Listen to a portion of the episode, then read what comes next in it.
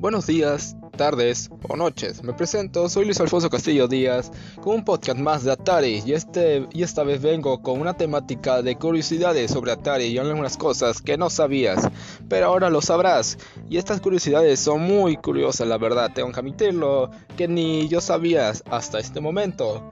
Este tema se me vino ocurriendo apenas con un amigo que se me preguntó sobre unas curiosidades y yo no sabía qué contestarle. Entonces me puse a investigar y llegué con unas curiosidades muy, este, muy, este, específicamente concluidas para ustedes. Y estas curiosidades son las siguientes.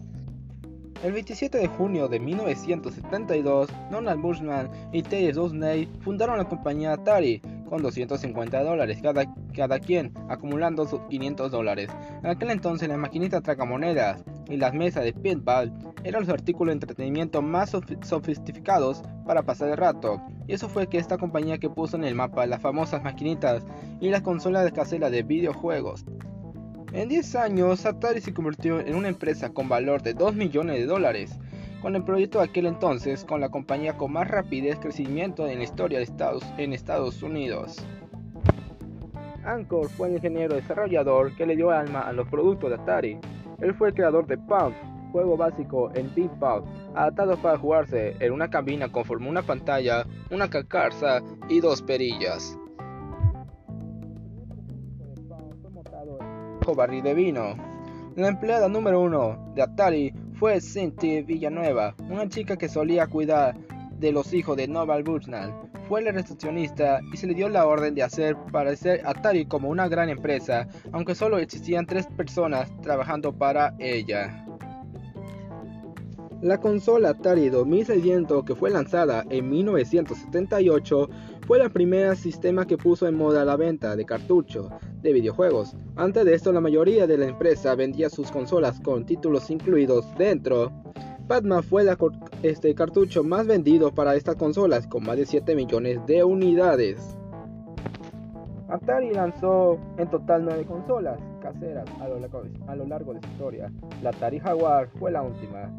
El videojuego Ed, el extraterrestre, para Atari 2600, es considerado uno de los peores videojuegos de la historia. Le fue tan mal en material de ventas que casi acabó con todo el mercado. Además de fundarse Atari Noval Bushnell, creó la cadena de Shoot Ed, el Chedi en 1977, cuyos aspectos incluían la comida rápida y las maquinitas de videojuegos. La palabra Atari es de origen japonés y se usaba en el, tradicional juego de mesa Go. Cuando, estás a punto de hacer una jugada muy riesgosa que puedes hacer en, que tu rival se quede con todas tus fichas. Se eligió este nombre porque era fácil de recordar y sencillo de pronunciar en casi todos los idiomas del planeta. Tal vez pocos sepan, pero Steve Jobs, quien es considerado uno de los más grandes visionarios en nuestra época, empezó trabajando para esta empresa. De hecho, cuenta la leyenda que fue Atari de donde Hub sacó la capital para fundar Apple, cuando encargó a su compañero Steve Wozniak la tarea de lucir la posibilidad de los chips que contenía un cartucho de Atari, por la cual recibió una recompensa de 5 millones de dólares. Cuando Atari lanzó su primera consola de mesa en 1967 lo hizo bajo el nombre de Atari VS, acrónimo de Video Compuesto System. Fue después del lanzamiento de su segunda consola, Atari 5200, que la compañía decidió hacer el cambio de nombre al número 2600, fue sacado el código de catálogo de la consola CCX 2600. Hoy en día tenemos a PS Plus y Xbox Live Gold, la cual nos ofrece un catálogo de videojuegos o X juegos mensuales si estamos suscritos a su servicio. Sin embargo, aunque suena parecer algo en este tiempo, Control Video Comparison había lanzado un servicio similar para Atari 2600 en los años 80, mucho antes que el internet fuera como hoy lo conocemos. Game Live era un servicio que nos permitía descargar juegos desde nuestra consola a través de un modem telefónico luego eran almacenadas en un cartucho, el servicio no tuvo mucho éxito y finalmente fue descontinuado durante la crisis del videojuego de 1983. Sin embargo, el servicio sirvió en base para que en 1991 fuera lanzado American Live. Cuando Atari fue fundada, aún había muchas empresas interesadas en los videojuegos, excepto Ken Games, una fábrica de maquinitas arcade que se autoproclamó el principal competencia de Atari. Lo que nadie sabía es que esta empresa era una realidad subsidiaria de Atari y que su fundador, Hod Kaiman, y era un gran amigo de Norbert Bushman, fundó Atari.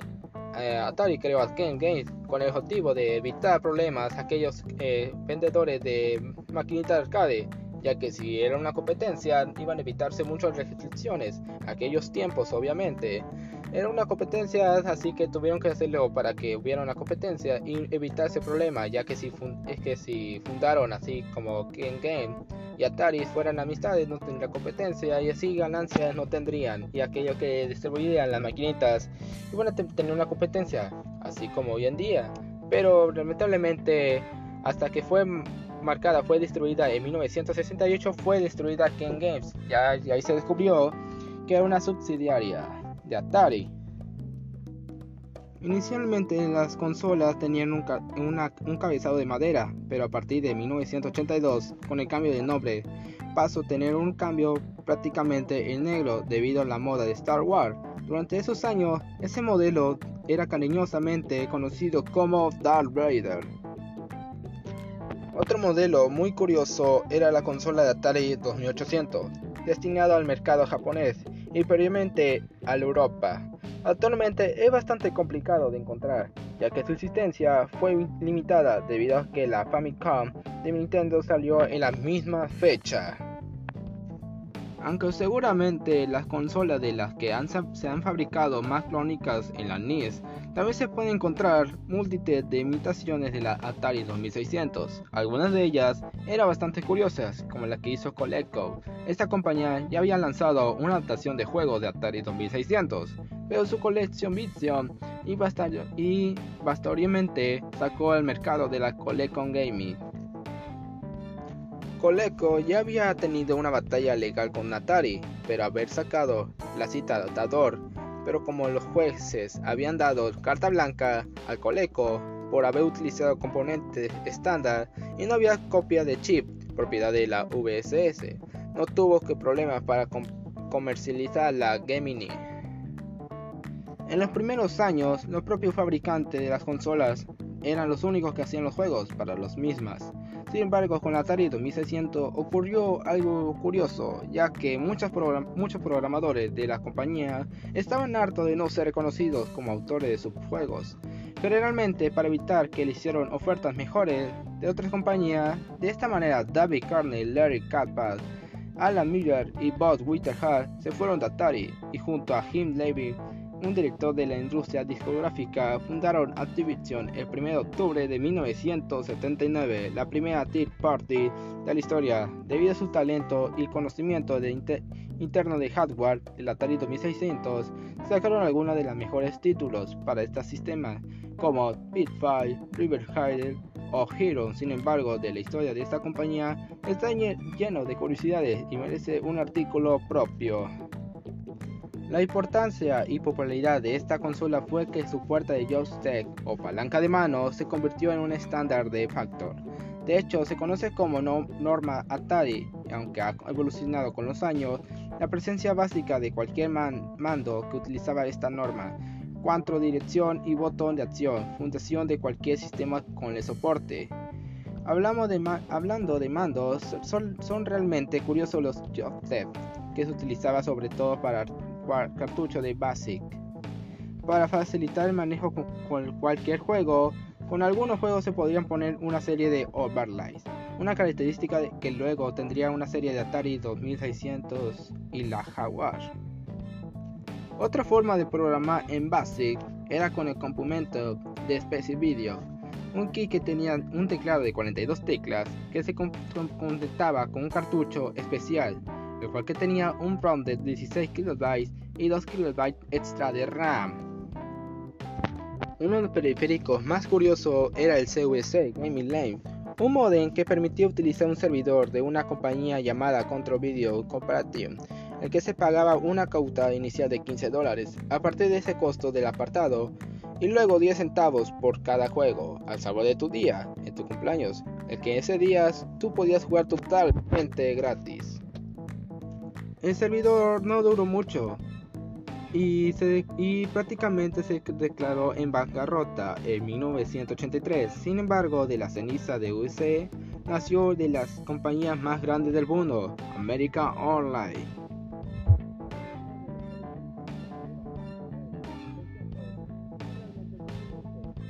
Algunos de eran tan originales como la Control, un cassette que se conectaba por la puerta del joystick y que era manejado para producir fragmentos de voz.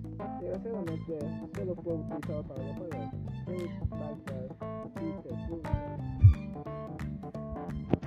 Otros dispositivos que utilizaban para cinta de cassette, para de otra forma más útiles, eran el Spice Super Charger, un cartucho especial promocionado de 6 GB de memoria RAM con un cable de audio se podía conectar a cualquier unidad del cassette para cargar juegos que venían en formato.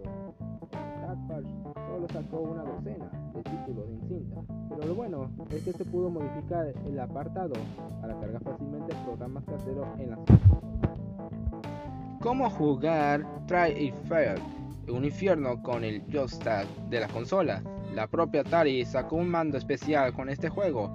Lo bueno es que también sirvió para otros, ya que los tres botones que tenía son izquierda, derecha y acción. Aunque nunca se puso a la venta una pistola específicamente para las consolas, salieron dos juegos de este tipo, Sintel y Soft Garden. Lo bueno es que las pistolas de Atari XE fundaron perfectamente y se pueden adaptar a otras como ejemplo la Mr. System.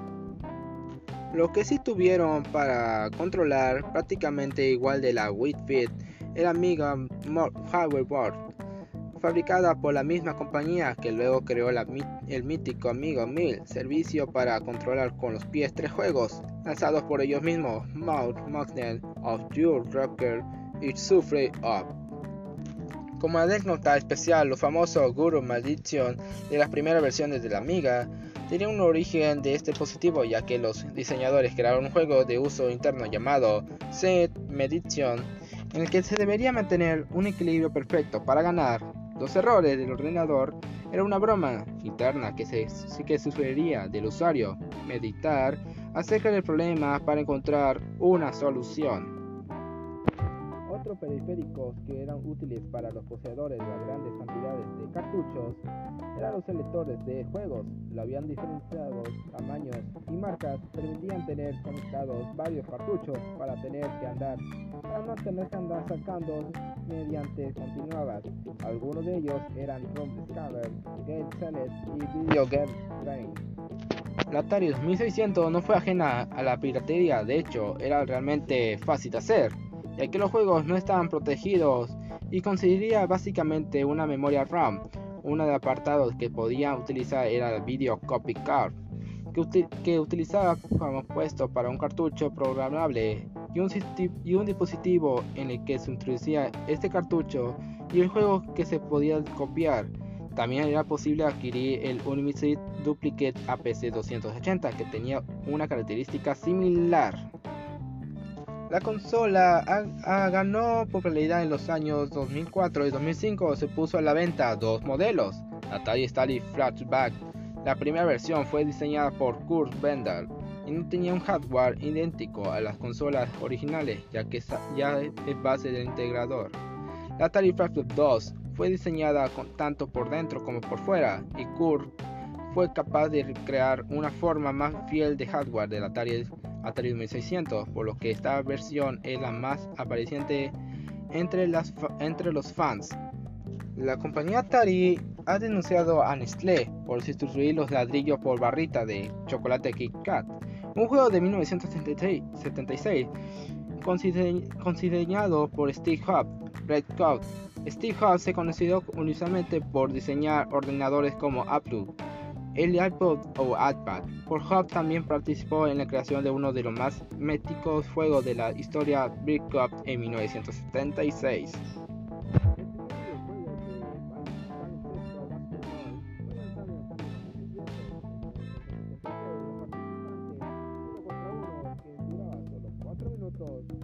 Se juega desde perspectiva lateral en 2D, con personajes de hecho bastones.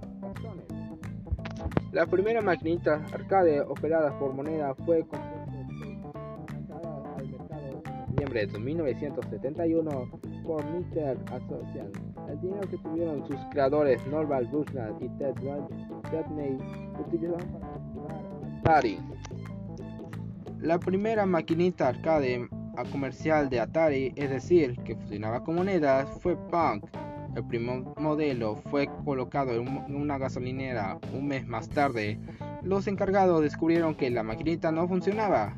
Esto estaba saturada de monedas. En el arcade original de Donkey Kong, Mario se llamaba Human y no era un y era un carpintero, no era un fontanero.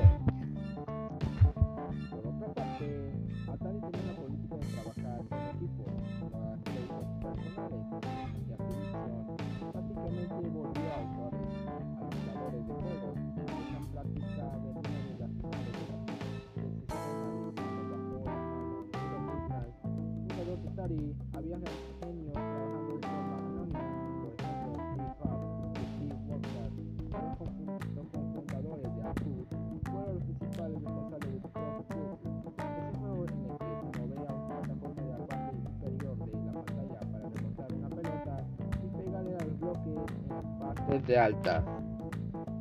Y por último, no quiero dejar bien en claro esto, pero eh, quiero tomar en cuenta esto.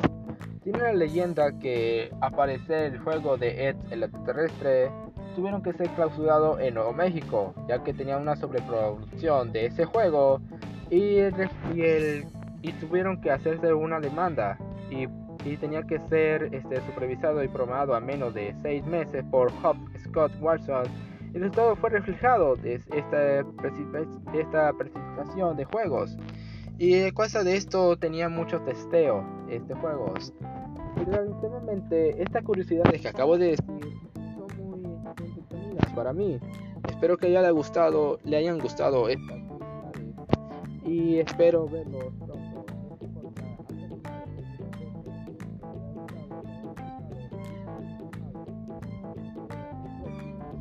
Adiós.